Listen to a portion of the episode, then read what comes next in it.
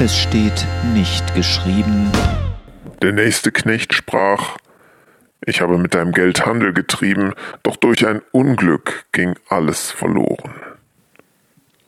Im 19. Kapitel bei Lukas steht das Gleichnis von den anvertrauten Talenten.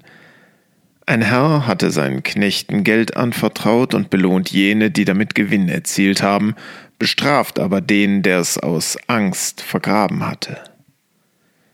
Das Gleichnis fordert uns auf, die Dinge, die Gott uns im Leben anvertraut hat, Besitz, Begabungen, Zeit oder manches andere, in Gottes Sinne mutig einzusetzen. In dem Gleichnis kommt leider kein Knecht vor, dessen Investition misslungen ist. Dabei wäre das doch wichtig zu wissen für die Besorgten unter uns, die sich vor Versagen fürchten. Fehlt dieser Fall, weil Gott seinen Getreuen immer Erfolg schenkt? Nein, dagegen sprechen die Beispiele von Menschen, die Gottes Ruf gefolgt sind, in vollem Vertrauen alles eingesetzt haben, aber am Ende mit leeren Händen dastanden.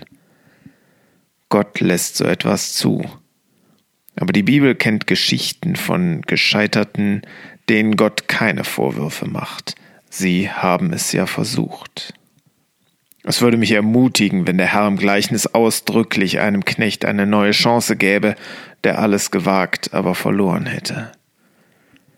Immerhin lässt Jesus ihn im Gleichnis seinem ängstlichen Knecht noch den Hinweis geben, Warum hast du mein Geld nicht zur Bank gebracht?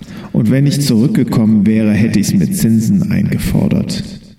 Lukas 19, Vers 23.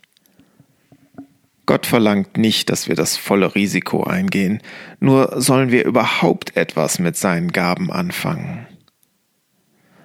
So übrigens auch mit dem Glauben, den er uns anvertraut hat. Den nur in die Kirche zu tragen, hieße ihn zu vergraben.